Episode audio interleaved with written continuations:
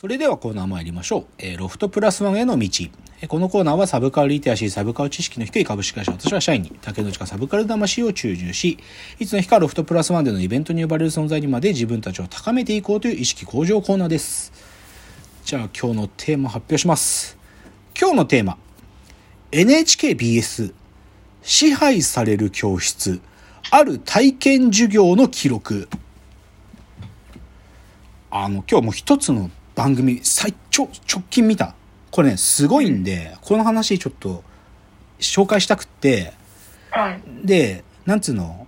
じゃあみ皆さんも見れますよっていういいうかっていうと実はもう見逃し配信ももう終わってんのねで NHK オンデマンド入ってないと見られないんで、はい。まあなんていうか NHK には悪いがでも喋っちゃう。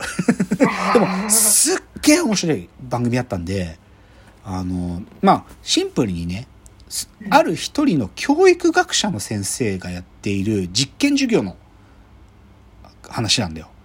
うん、で、11月28日に NHKBS で放送されて、僕は正直その瞬間見逃してた。っていうか、知らなかった、その存在。だけど、1週間ぐらい経ってオンデマンドでね、先週ぐらいにポコッと上がってきて、何これと思って見たら、うんびっくりして、すげえじゃん、これと思って、で、それ見てからいろいろ調べたりしたんで、うんそれをちょっと紹介したいと。でね、最初ね、だからタイトルがさ、支配される教室、ある体験授業の記録とか、なんか行々しいタイトルでさ、うん何？と思って見始めたのよ。で、あの、うち、内見崎隆子先生っていう、う内、内、内外の内に海って書いて、岬の先。あのうん。うん、内、内見崎って読むらしいんだけど、内見崎隆子先生っていうね、なんていうか、白百合女子大学が多分メインのご所属なんだと思うんだけど、その先生が立教大学でやってる、まあ、あの、兼任講師もやってるらしくて、で、立教大学でやってる授業を取ってるとこから始まるんだけど、ちょっと、まず、その番組のなんていうか、説明読んでみるね。あの、はいホームページに書いてあるやつ。これは皆さんも読めるやつなんで。えー先生役の内見崎は、教室の支配者を演じ、生徒に差別を体験させていく。ある属性によって生徒を2つのグループに分け、その属性に応じたあるべき姿を押し付ける。自分の意思を無視され、あるべき姿を強要される生徒たち。教室が異様な空気に包まれる中、次第に生徒たちは意外な行動を取り始める。差別体験授業が浮き彫りにする心の変化とは、差別されることで気づく無意識の差別や社会の刷り込みとはっていうのが番組のホームページのところに書かれている説明文。うん体験授業なの。体験授業。はいはい。で、この立教大学の生徒たちは、あの、いわゆる教職？なんていうの？あだから、教職員の免許を取るかもしれないっていうような、そういう教職課程の学生たちに、内水崎先生がやってる授業があって、その中の3ヶ月、あ3、4ヶ月授業する中で、なんていうか、10回ぐらいやった後に、希望者だけが参加できる体験授業らしいんだけど。で、これがね、すごいんだわ。びっくりしたんだよ。で、でさ、いきなりね、まあ、ていうか、今日、じゃあ、あの、予告してた体験授業でしますって、内水崎先生が入ってくるんだよ。うんそれで、ペットボトルをこう、教壇の上に置いててね、このペットボトルが縦になったら、皆さん、これ体験授業スタート。で、皆さんにやってほしいことは、10歳、小学4年生の役割をやってくださいっていうの。うんじゅ10歳の小学4年生として授業を受けてください。で、できるかな？いや、できるできる。10歳の役割やってねっていうわけ。で、最初に、じゃあ、ちょっと、あの、隣の人とじゃんけんをしてくださいっていうのはね。で、じゃんけんするじゃんけんする。じゃあ、じゃんけんで勝った人には、ちょっと今から黄色いリボンをつけてもらいます。つって、その、クラスの、まあ、じゃんけんで2人でやるからさ、半分がリボンある人、リボンつけた人。うんで、もう半分がリボンない人っていうところから、じゃあ、ペットボトルを立てて授業スタートって始まるのね。うん。授業がスタートするの。はい。で、最初にね、なんか、こう、アンケートっていうか、質問が書かれている紙が配られて、そこに書くのね。で、何が聞かれてるかって、最初のまで、好きな色とか聞かれてるわけ。だから好きな色書いてって言うわけ。はで、でそれで先生がこう、教室を回りながら、あ、まあ、誰誰あ、好きな色何ですか？って言うと、青です。あ、青ね。いいよね。青、うん、すごくいい。あの、リボン、アリさんが、やっぱり青、いいよね。次。あじゃあ、あ、なんだ、誰緑です。あ、いいね。やっぱりリボン、アリさんは緑、いいよね。とか言うわけ。で、その後、だんだん聞いてくんだけど、じゃあ好きな色。ピンクです。え、ダメでしょ？ピンクじゃないよね。だってあなたリボンアリさんなんだから、ピンクじゃないよね。っていうわけ。どんどん聞いていくの。じゃあ、次あなた、何々さん。青です。え？ダメじゃない。あなたはリボンないんだから、オレンジでしょ？はい。こういう風にしていくわけ。また誰々さん。白です。あ、いいね。リボンない子は白とかね、そういう色だよね。っていうわけ。はい、じゃあ次。リボンないあなた。黒です。ダメでしょリボンないあなたはオレンジ色でしょこういう風に言っていくわけ。で、こういう風に一人一人書いた色がね、ー、はい。まあ自分の好きな色を書かせてんだよ。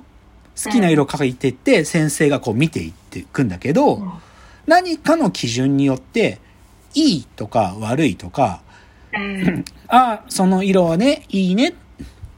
あ、違うでしょそういうが、こう言われてくのよ。うんそうすると、で、最初このリボンが何を意味してるかわかんないんだよ。わかんないの。はいはい。けど、だんだんとそこで言われていること、で、明確にリボンがあるグループとリボンないグループで、その好きな色で先生が妥当だと、良しとするっていうものに、ある傾向が見えてくるわけ。そうすると生徒たちが、そこのリボンありなしが、何の差別を象徴しているかってことに気づき始める。うん。答えは男女差別なんですよ。うん。つまり、男の子らしい色、女の子らしい色っていうものに、先生がもう誘導していくわけ。はい。生徒たちが書いて。だから、それを見てね、だんだんとこう回っていくと、生徒たちが書き直すんだよね。えその、だから、リボンなし。で、リボン、この場合、リボンなしは女の子なのね。ー、はい。で、リボンし。なしだけど、緑とか青って書いて、男の子っぽい色うん。ここれも変なんだけど、そんなものないんだけど、それを書いてた人は、これ私注意されると思うから、書き換えてて、ピンクとか書いてるの。で、そうすると先生がま来て、あ、あなた、あ、ピンクに書き直したのね、偉いわね。だってあなたリボンなしさんだもんね。ピンクに変えるの偉いねっていう褒めていくの。うん。っていう風に進んでいくのよ。面白いでしょ、この時点で。おも、なんかすごいことが起きてるなってす。で、他にそのアンケートで、あと2つぐらい、まあ正確にはもっとあるっぽいんだけど、この番組の中で扱ってたの他に2つあって、うん好きな授業っていうのも書かせてて、あとうん将来なりたい職業っていうのも書かせてるのね。はいはい。で、はいだからその好きな授業聞いていくわけよ。ああなたリボンなしさんね。何が好きな、好きな授業なんですか？た体育です。ダメでしょあなたリボンなしさんなんだから国語でしょ？音楽でしょ？とか言っていくわけ。で、おおで、じゃあ書いて。理科。あい、あな、そうね。リボン、リボンあり、リボンありさんは理科だよね。とかね。うん、で、リボンなしさんが理科って書いてあると、ダメでしょ理科、そんなね、リボンなしさんが理理科なんかやってたら生意気に思われるんだからダメよとか言ったりするのよ。うん。で、書き換えていく。面白いよね。すなりたい職業とかもそうなの。えーっと、お医者さんって書いてある。リボンアリさんの誰々さん何になりたいですか？お医者さん。いいですね。リボンアリさんがやるおし職業ですよね。というわけ。うん。で、じゃあリボンなしのあなたは？えー看護師さん。あ、いいですね。看護師さん。そう言ってくわけ。うん家政婦さん。あ、いいですね。立派な職業ですね。リボンなしさんの職業ですね。もう露骨に。もうその何が指してるか生徒たちは理解してる。で、一番結構驚くのは、生徒が書き直すんだよね。そういう指示があったわけじゃないのに。うん。そういう指示があったわけじゃないのに書き直す。こういう行動が自発的に起こり始める。うん。だから、シンプルにこれは、男の子らしさとか、女の子らしさってものが、ある意味存在していて、この教室においては。で、内見崎先生は、自分がこの教室の支配者になって、うん。まあ彼女が言うには、目的としては教室を支配すること、それによって差別を体験させることができるんだ。という狙いの授業なんだけど、で、だから、もう、ある意味ね、やってる最中で生徒が書き換えたりとか、リボンありとして振る舞うロールをやり出した瞬間に、ほぼ支配が完了したみたいなこと言うんだよね。完了したっていうのは後に語るんだけど。で、はいはい。一番強烈なのはね、その、うん書いていくものを見ていく中で、褒めるんだけど、本人を褒めてるわけじゃないのよ。なんか、これ専門用語らしいんだけど、属性を褒めるっていうらしい。教育の現場での。うん。リボンなしさんはこうだから偉いね。リボンなしさんっていうものを褒めてる。つまり女の子らしいってことを褒めてるだけなの。本人を褒めてない。あ属性を褒めてる。男の子であることを褒める。女の子であることを褒める。本人を褒めてない。属性を褒める。で、それがより強化されていく。で、その属性、先生が思う、その属性に期待することに、生徒たちがそっちに誘導されていくんだよ。ーうん。っていうものをやっていたんです。